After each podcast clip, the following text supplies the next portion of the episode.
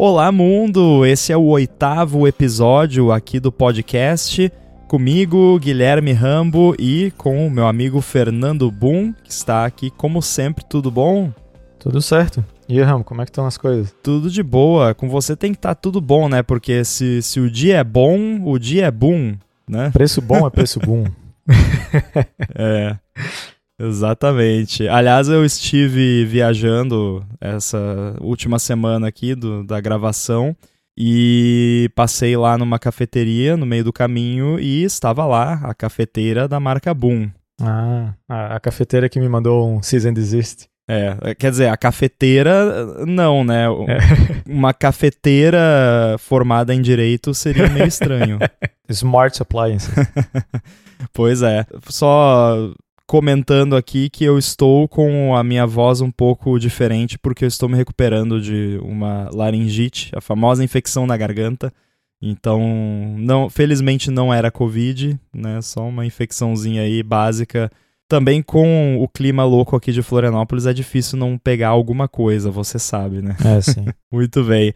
Pro episódio de hoje, como passou agora há pouco tempo o evento de anúncio dos novos iPhones da Apple, né? Porque o iPhone é da Apple, caso o ouvinte não saiba, a gente decidiu comentar uma coisa que quem trabalha com desenvolvimento para as plataformas da Apple pode ou não se importar, mas nós dois aqui somos uh, do tipo que se importa, que é ficar ligado nos anúncios da Apple, nas novidades, no que está vindo pela frente, como que a gente consome esse conteúdo, como que a gente organiza, o que que a gente faz, como que isso pode ajudar ou não o desenvolvedor ou desenvolvedora a, a trabalhar melhor para quem desenvolve nas plataformas da Apple.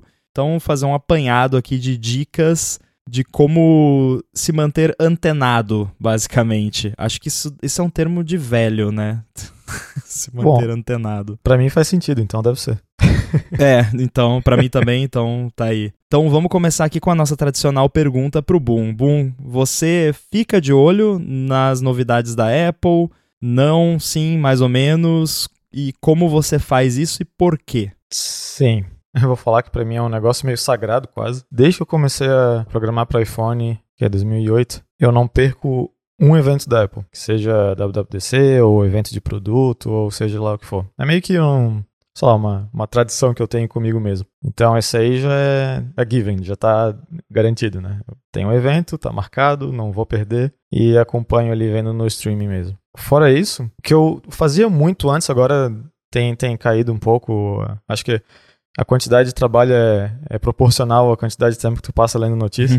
então, tem reduzido um pouco, mas eu gosto muito de usar RSS. Sim. Eu tenho ali um, um folderzinho com coisas só da Apple, com coisas só de Android, com coisa de tecnologia em geral, alguns comics.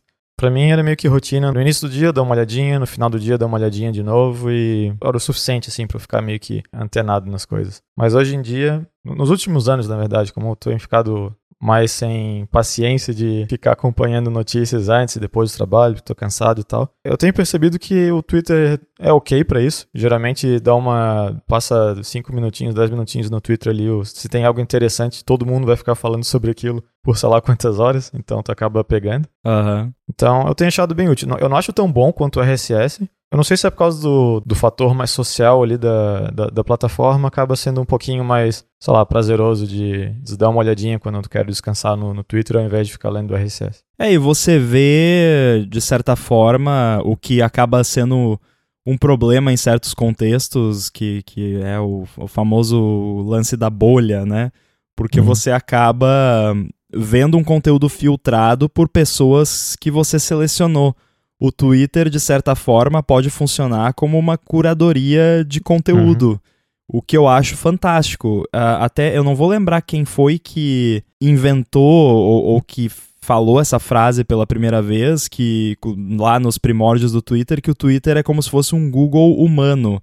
As pessoas. Uhum né? Você vai lá, tem uma dúvida, procura no Google e, e antigamente, nossa, olha né, o nível, antigamente no Twitter, as pessoas perguntavam coisas, né? Hoje em dia também, né? Claro, mas era muito mais comum você chegar lá, ah, qual é o melhor teclado pro computador? Eu gosto de teclados assim assim.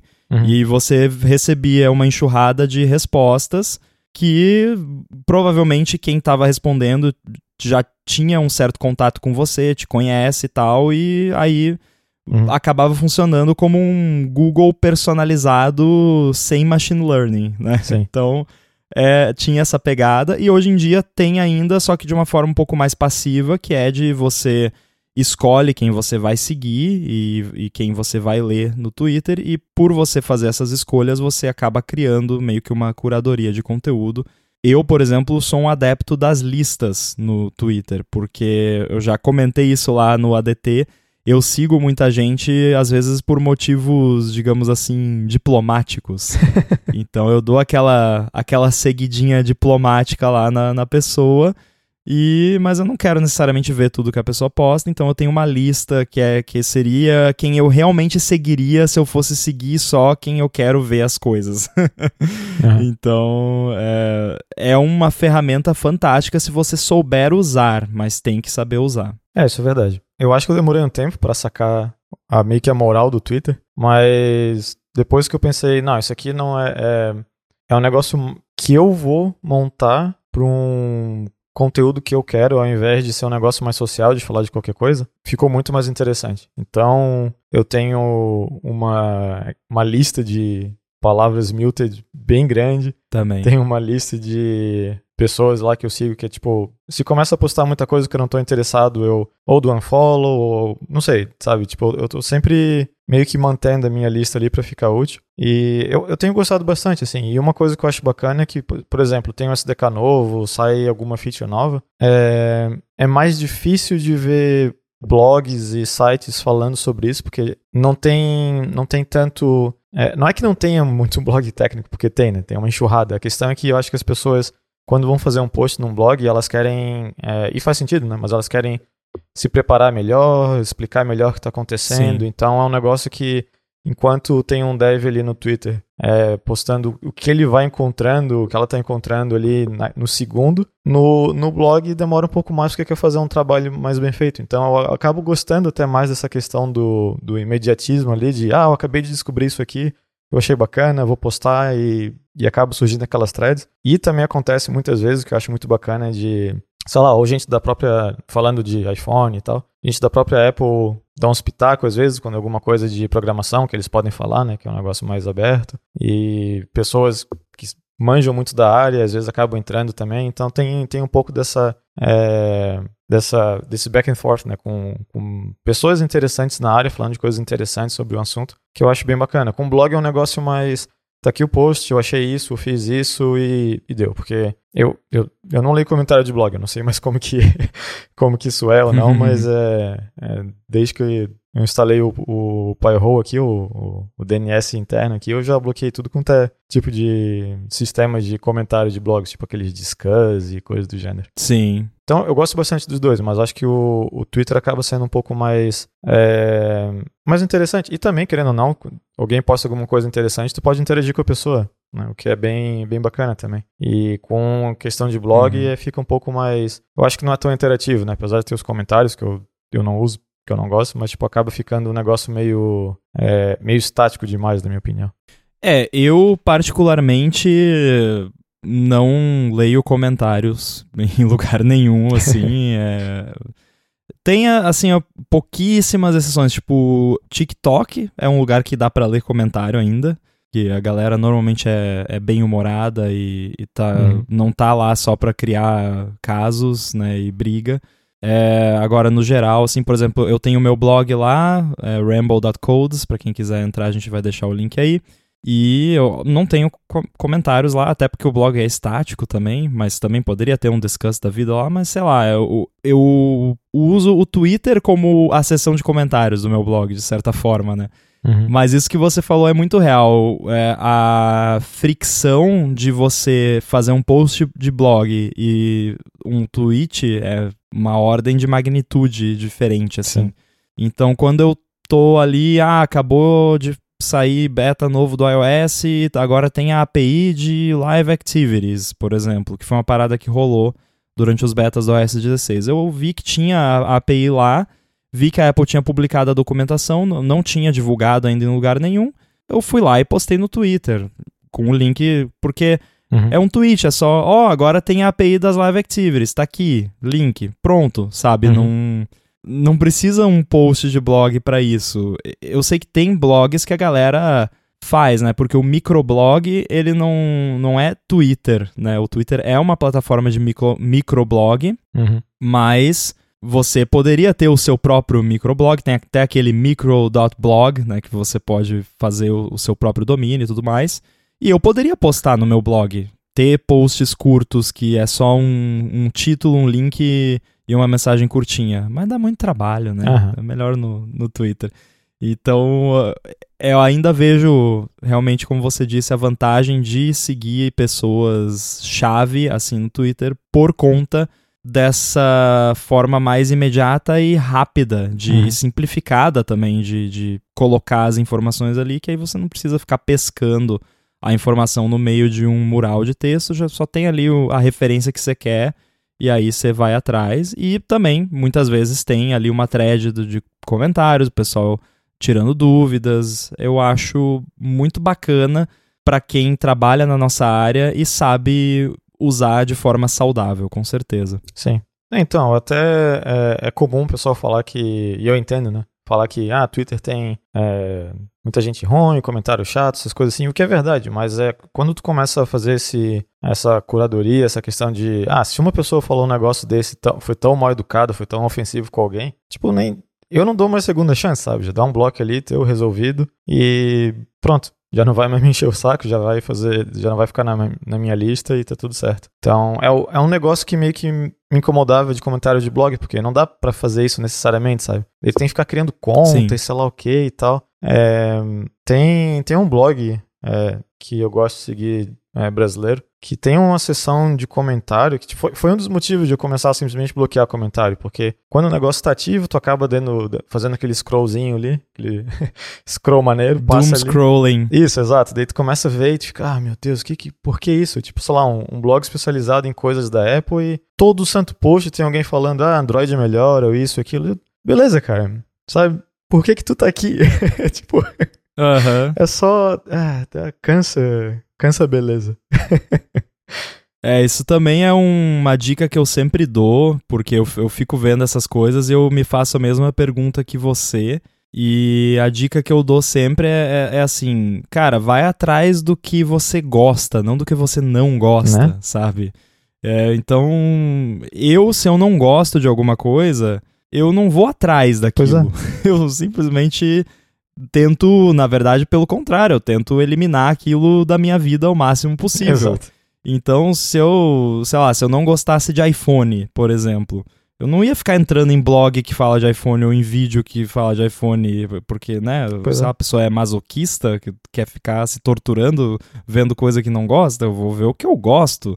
E a mesma coisa vale para falar. Eu prefiro muito mais falar do que eu gosto do que eu não gosto. Uhum. E é claro que de vez em quando a gente faz um rant aqui ou ali, mas normalmente os meus rants são justamente sobre coisas que eu gosto que estão me decepcionando. Uhum. Então, eu reclamo de coisa da Apple e tal, e de ah, bug no, no iOS, no Mac, não sei, porque eu gosto daquilo, eu quero que seja bom, né? Então, é, é muito mais nesse sentido uhum. do que falar do que eu não gosto. Então, também fica mais uma dica aí para usar as redes sociais de forma saudável.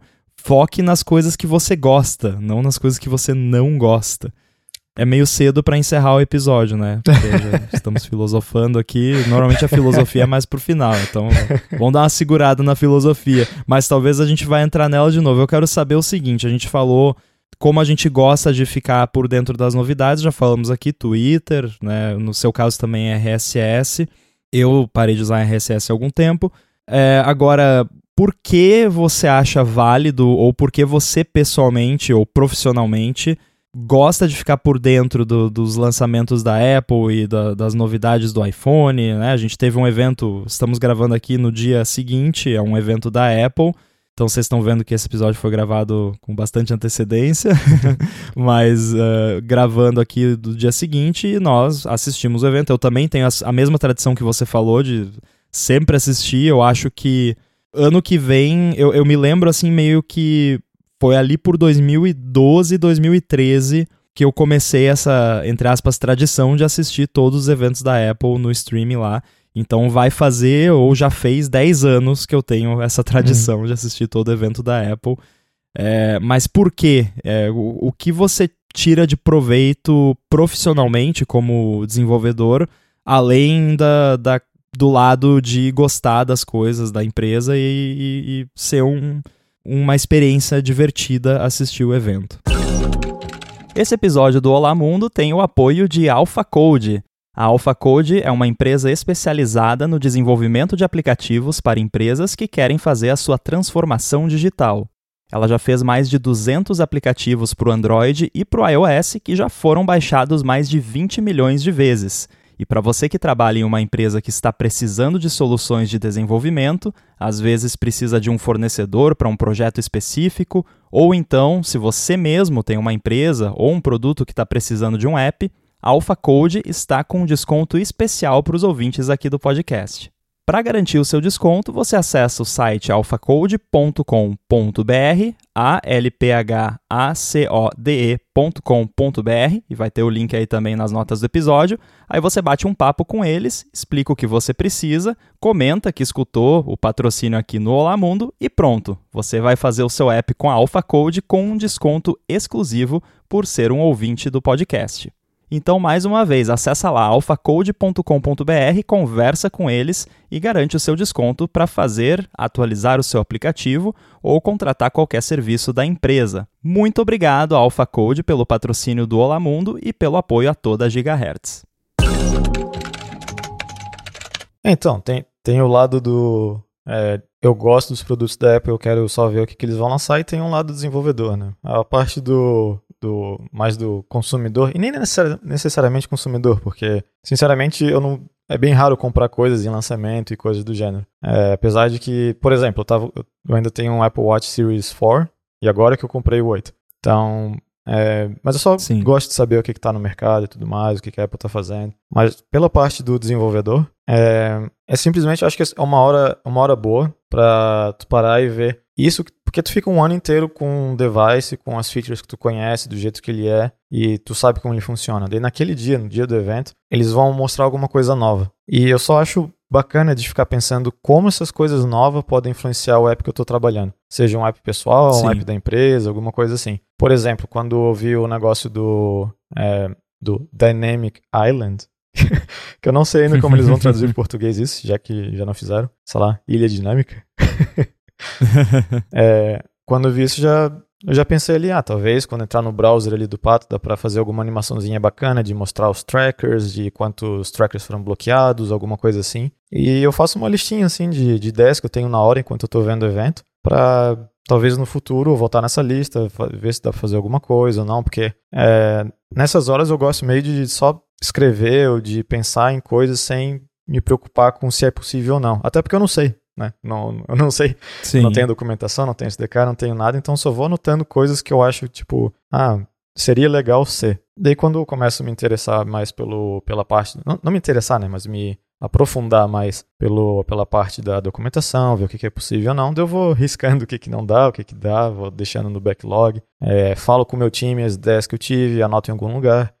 Então, é, é, o que eu gosto de fazer, eu acho bem bacana isso. É, tem um pouco aquele lado de se tu está trabalhando para uma empresa que dá, dá valor para isso ou não. É, eu já trabalhei num lugar que, quando tinha esses eventos, eu anotava essas coisas, falava é, o que, que daria para fazer, o que, que não daria, mas como era um ambiente mais é, B2B, não tinha muito esse interesse de necessariamente fazer alguma coisa que chama a atenção de novos usuários, porque os novos usuários não estão ali na App Store procurando um app, eles já estão fazendo contrato com a empresa de como vai ser feito, blá blá blá. Então é um pouco diferente. E acaba até matando um pouco aquela, aquela é, o uhum. excitement, uhum. né, de, de, fazer as coisas novas, mas mesmo assim eu, eu fazia só por, sei lá, é, é, faz parte do, de como eu vejo esses eventos. Então, sim. Então é isso, assim, eu gosto de explorar, é, sei lá, a minha imaginação com as coisas novas que a Apple está oferecendo em relação aos apps que eu estou trabalhando, ou até pensar em algum app novo, né? Mas isso aí é aquela coisa, lista de app novo, acho que eu tenho pelo menos uns 200, mas os que eu fiz mesmo deve ter sido dois. Sim, sim. É. Varia muito de acordo com o trabalho que você faz, o trabalho que você está fazendo naquele momento e a, as prioridades da Apple, né? Também. Sim. E é justamente sobre isso que eu costumo prestar atenção, em, especialmente em WWDC, mas vale para outros eventos também, que é o que, que a Apple está focando agora, né? Qual é o foco? E se você for ver, todo ano, ou ao menos quase todo ano na WWDC, você consegue pescar, muitas vezes de forma explícita, outras vezes nas entrelinhas, meio que um tema que uhum. a Apple está tentando passar para os desenvolvedores, ó, oh, foquem nisso aqui esse ano. E eu sempre fico de olho nisso, porque especialmente como eu sou um desenvolvedor independente, para mim essas coisas podem ser excelentes oportunidades, ou de novos projetos, ou de melhorias nos meus projetos atuais. Uhum. E em lançamento de hardware eu também fico de olho. No caso agora a gente teve aí, né, Dynamic Island, que aliás um follow-up em tempo real aqui. Eu abri o site da Apple Brasil e eles não traduziram. Ficou como Dynamic Island. Uhum. Então preferiram não traduzir. Acho que fica melhor assim Sim. nesse caso. então, legal. É, fico de olho ali na, nas coisas de, de software e de hardware. E num caso como esse, que tem um recurso novo de hardware, eu fico pensando, ah, o que, que eu poderia fazer de legal com isso aqui? E às vezes eu nem preciso pensar, às vezes eu vejo e já penso, nossa, isso é a parada que eu queria fazer e uhum. não dava, uhum. sabe? E esse hardware vai permitir, ou esse software vai permitir. Eu sempre fico ligado nessas coisas, então é, é o que eu costumo tirar desses eventos em termos profissionais e também é uma forma de, de, às vezes, pegar inspiração, né? Quando a Apple lança sistema novo, tem ali é, interações novas, uhum. alguma direção nova de design que a, que a empresa está seguindo. Eu fiquei fascinado com, com a Dynamic Island, acho que muita gente ficou. Quem me conhece sabe que eu amo motion design e animações em software. Faço isso no, no meu software sempre que possível, então para mim isso ali é eye candy, assim, uhum. eu fiquei babando na, na frente do, do monitor ontem assistindo o evento. É, e até às vezes eu, eu procuro por validação do meu trabalho dentro das coisas que a Apple está fazendo. Então no AirBuddy já há algum tempo eu tenho algumas interações e animações que tentam se integrar com outros elementos do sistema, como a animação na versão atual do app que quando você configura para ele mostrar uma animação quando troca o volume, ela sai meio que de dentro do ícone do app na status bar, que foi uhum. uma paradinha que eu fiz que nenhum outro app faz, não é uma coisa que a Apple faz no macOS, mas eu pensei, não, isso aqui vai combinar, e, e combinou. E aí agora eles, eles mostram também como alguma interação no sistema pode se integrar não só com outro elemento do sistema, mas também com um elemento do hardware. Então, para mim, é uma validação e me, me faz sentir mais livre para explorar ainda mais isso nos meus projetos. Uhum. E, claro, às vezes também tem oportunidades totalmente novas. Um exemplo clássico é quando a Apple colocou o pedômetro no foi no iPhone 4 4S, acho que foi. Foi por aí, faz tempo. E não tinha nenhum recurso da Apple pro pedômetro. Era tipo, ah, agora tem o pedômetro. Legal, parabéns. E aí o David Smith estava assistindo lá, viu que ia ter uma API pro negócio, fez um app, que era acho que o Pedometer Plus Plus, fez o, o, o, app lá no simulator, porque o, o, device nem tinha sido lançado ainda, foi correndo na Apple Store no dia do lançamento pegar fila para conseguir comprar o iPhone, para ver se o app funcionava de verdade, mandou lá para para App Store e foi o, o primeiro app de pedômetro da história do iPhone, porque a Apple não tinha feito o recurso, mas estava lá o hardware, tinha API, ele foi lá e fez. Então foi bem legal e, e, é um exemplo de muitos aí que você pode seguir. Por exemplo, quando a Apple lançou os App Clips, eu fiz um App Clip do Chib Studio me, mais assim como uma forma de testar e sentir a tecnologia, ver como é que era. mas ficou legal, tipo, é, é divertido. Você pode usar o, uma boa parte do app sem precisar instalar. E acabou que isso gerou muita publicidade pro Chib Studio, uhum. porque é, a, a, galera procurava assim, ah, onde que eu acho um app clip para testar? Eu quero, eu tô com esse negócio aqui, quero testar, app clip, vamos lá, onde? Cadê? É. E aí a pessoa ia lá no Google, procurava e achava o, o Chib Studio, provavelmente algum tweet que eu fiz e tal. Então acabou, acho que saiu até no TechCrunch, numa matéria que eles fizeram sobre. Fala, não, não tipo uma matéria só sobre ele, mas sobre recursos novos e mostrando lá e tal. Então, mesmo que o recurso em si não seja uma vantagem que, tipo, ah, eu vou colocar isso aqui eu vou ganhar mais dinheiro com o meu app porque eu coloquei isso aqui. Às vezes não, mas às vezes você pode conseguir um marketing gratuito para o seu app, porque é um dos primeiros a suportar um recurso novo do sistema. Uh, eu só não recomendo se martirizar demais correndo atrás disso, porque eu já cometi esse erro e raramente vale a pena. Sim. Então, assim, ah, ficar se matando ali para conseguir lançar o negócio junto do, da nova versão do iOS eu meio que parei de fazer isso porque eu vi que não faz tanta diferença assim.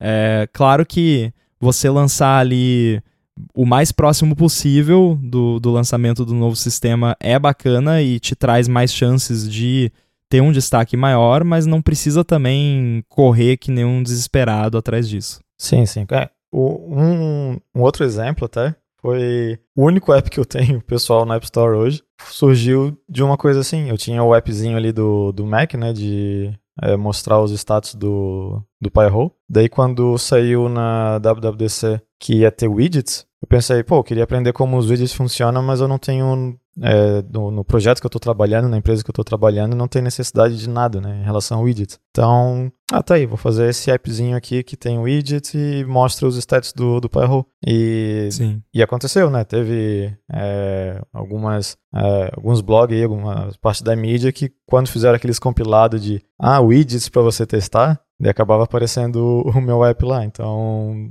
É, uhum. é bacana isso, é legal, tipo, é uma, é uma experiência massa. Mas é, com certeza eu também não, não. Por mais que eu não tenha muita experiência na área de, é, de fazer o, o, de publicar na App Store por você mesmo, né, tenho por você mesmo, eu tenho dois appzinhos lá. É, eu provavelmente iria concordar que não ficar correndo atrás para e se matar para conseguir fazer uma feature que vai usar uma coisa nova. É, não é, não é aquele sucesso garantido, né? Tipo, pode. Não, assim não. como qualquer outra coisa ali, tu vai ter que fazer um certo marketing, tu vai ter que é, achar pessoas certas, publicar de um jeito decente. E tem que ser uma coisa interessante também. Então, não é, não é só o fato de ter uma feature nova que saiu num produto novo, garantia de, de media coverage, de sucesso ou de alguma coisa assim. Então, mas é definitivamente algo que chama atenção na hora, né? Porque o pessoal quer testar as coisas novas. Então, se o teu app tá ali no meio, aumenta a chance de, de, de chamar atenção. Exatamente. Para finalizar, o quão importante você considera para alguém que é um profissional da área fazer isso que a gente faz, ficar ligado, antenado nas novidades, porque eu sinto que existe uma cobrança nesse mercado de a pessoa, não basta a pessoa ser excelente desenvolvedora, tem que tá sempre por dentro de tudo e se você não souber o que a Apple anunciou há duas horas atrás, você é, não é um bom profissional por causa disso. É, tem algumas pessoas que têm essa, essa visão. É, acho que esse comentário já meio que deixa clara a minha opinião, mas eu queria ouvir de você, assim, o, na sua opinião, qual é a importância para um profissional da área fazer isso que a gente faz que nível você consideraria assim o mínimo que a pessoa tem que ter para você não achar que ela tá cuidando de menos das novidades do que deveria? Olha, é, é bem relativo. Depende. Depende, é, claro. Mas eu diria que o mínimo é ficar ligado no. Eu acho que se tem uma coisa que tu tem que ver no ano inteiro é o State of the Union da WWDC. É, Sim. Fora isso, é tudo extra, né? É bom saber, é bom Uhum. ver, é bom que é bom saber que existe, porque às vezes tu tem um problema e tu não sabe que esse problema já foi resolvido por alguma coisa da Apple, algum SDK, alguma coisa assim, ou simplesmente, basicamente tu tem mais informação, é mais fácil de resolver um problema, né? Geralmente é, é programar é basicamente resolver quebra-cabeça, então se tu tem mais informação sobre quebra-cabeça, fica mais fácil de resolver. Mas eu gosto de ficar antenado em relação a quase tudo, como disse, eu tenho um RSS ali separado da Apple, o pessoal que eu sigo no Twitter é 98% só Apple stuff, então eu gosto, mas eu, eu diria que não é, não é algo que a pessoa tem que se cobrar para ficar fazendo, para indo, ficar indo atrás. É, se, tu, se tu sabe é, o que saiu na WWDC em, em questão do, do principal, do que eles falam lá no State of the Union, é, é o suficiente para tu ter a base ali das mudanças, para ir atrás de alguma coisa que te interessa mais e, e seguir com a vida. Então, eu não eu não acho que, que é uma que é um diferencial, digamos assim. Tipo, ah, vou contratar uma pessoa, Sim. né? Tem um desenvolvedor, os dois são bons, mas é, ah, sei lá, um fica vendo tudo que tem sobre coisas da Apple. É legal, é bacana, mas no final das contas, se a pessoa sabe desenvolver bem, sabe é, procurar na documentação, sabe sabe procurar recursos e onde procurar esses recursos é o que interessa, assim. É, eu não acho que é, é vital tu ficar sabendo que ah, tem um iPhone novo, ou tem isso, tem aquilo. Porque, e no, e no final do, do dia, acho que até quem não é da área acaba sabendo que tem um iPhone novo, que tem um iPad novo, então tu vai, Sim. sabe, tu vai por osmose, sei lá, tu vai descobrir que isso existe. Então, não é. Não, não tem que necessariamente ficar indo atrás, não precisa é, fazer isso virar o seu hobby se tu não gosta, sabe? É só um. um é um hobby, sabe? Pra mim é um hobby ficar é, lendo sobre, indo atrás, vendo o que, que, que, que eles estão planejando, o que, que eles estão fazendo. Então, eu até não gosto muito de rumores, porque pra mim, ver, o, ver os eventos é, é meio isso, assim, é tipo, é uma coisa legal, que, ah, legal, tá- tem esse aparelho, faz isso, faz aquilo. É, provavelmente não vou comprar, mas legal que existe. É, eu vou, é engraçado, você disse, né? Realmente o, o iPhone nos persegue, né? E, e nos persegue no sentido, todo mundo que tá na internet e tal, em algum momento vai ver algum meme, ou vai ver Uhum. alguma notícia, ou algum blogueiro comentando. Então realmente é difícil é, não, não ficar sabendo das novidades, mas com relação à, à importância disso e, e se é um diferencial ou não, eu concordo plenamente com o que você disse. É, é legal a pessoa estar por dentro e ser antenada e tudo mais, mas no fim das contas não é isso que vai fazer a diferença no, no seu trabalho. Né? Tem outras Uhum. coisas muito mais importantes e se você não se liga tanto na- nas coisas como eu e o Boom, não se sinta é, pressionado ou pressionada a, a fazer o mesmo, porque é uma questão de gosto pessoal mesmo e do- dos hobbies de cada um. Sim. Obviamente, se tu tá trabalhando num- numa coisa, ainda mais se o produto é teu, eu acho que muda um pouco isso. Sim. Por exemplo, é, eu tenho certeza que quando eles estavam falando de Apple Watch, tu tava vendo, lá, lá, lá, legal. Mas daí assim que o Tim Cook falou, ah, AirPods. Daí tu, teu olho arregalou, né? Porque é a parte que te interessa. Sim. Porque, né, faz todo... Sim, foi a única parte da keynote que eu não tuitei durante, eu tuitei só depois. Que eu gosto de ficar tweetando comentários durante o evento. Aí, Sim. mas é óbvio que isso tira a sua atenção. Quando eles falaram de AirPods, eu maximizei o vídeo aqui e fiquei com a tela, com a tela grudada, é bom, né? Fiquei com o olho grudado na tela pra não perder nenhum detalhe. Pois é. Então, daí eu acho que a necessidade de você ficar por dentro dos produtos, de, é, de explorar essa questão de vou fazer essa feature agora que chama um pouco mais de atenção, porque tá todo mundo falando dessa feature, eu acho que começa a mudar, sabe? Mas se tu trabalha para uma empresa, ainda mais, por exemplo, é, que nem eu fazia lá, que era um app B2B, principalmente, era muito raro de ter uma coisa nova que iria ter algum impacto é, grande pra gente. Geralmente as coisas novas que tinham impacto pra gente eram coisas que, na minha opinião, eram positivas, mas pra empresa era negativa. Por exemplo, é, ah, tu é obrigado a ter que deletar uma conta agora Uhum. usando aplicativo. Isso era uma coisa que eles não queriam fazer, mas, né, foram obrigados. ah, tem que ter o. Se tu, se tu faz sign in with Facebook ou Google, tu tem que ter o sign in with Apple. Eles não queriam fazer, mas.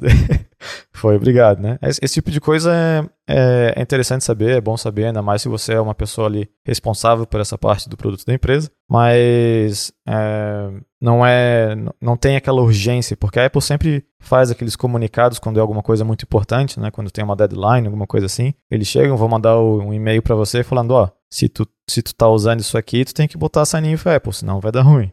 Sabe? Sim. Esse tipo de coisa. Então, o que é vital ali pro trabalho, tu vai, tu vai ficar sabendo mesmo se não acompanhar, sei lá, até o State of the Union.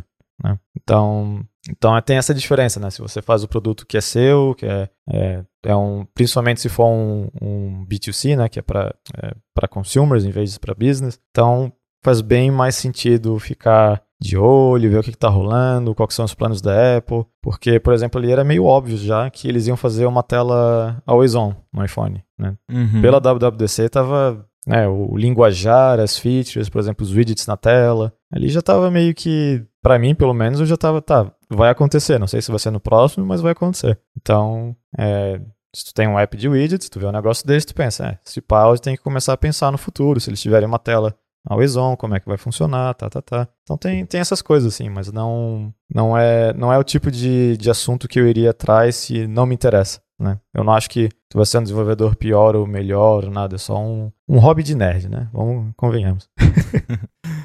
Exatamente. E com isso, com essa filosofia do hobby de nerd, a gente vai encerrar esse episódio do Olá Mundo. Quero agradecer a todo mundo que está escutando. Pode mandar seu feedback, mandar suas perguntas, comentários, arroba olamundogHZ lá no Twitter. olamundo.gigahertz.fm é o e-mail. E quero também deixar aqui um agradecimento especial para Alpha Code, que foi o patrocinador aqui desse episódio. Eu tô lá no Twitter, arroba underline inside, e você, Boom? FCBoom. F-C-B-U-N-N. Muito bem, a gente volta com mais um episódio em breve. Abraço.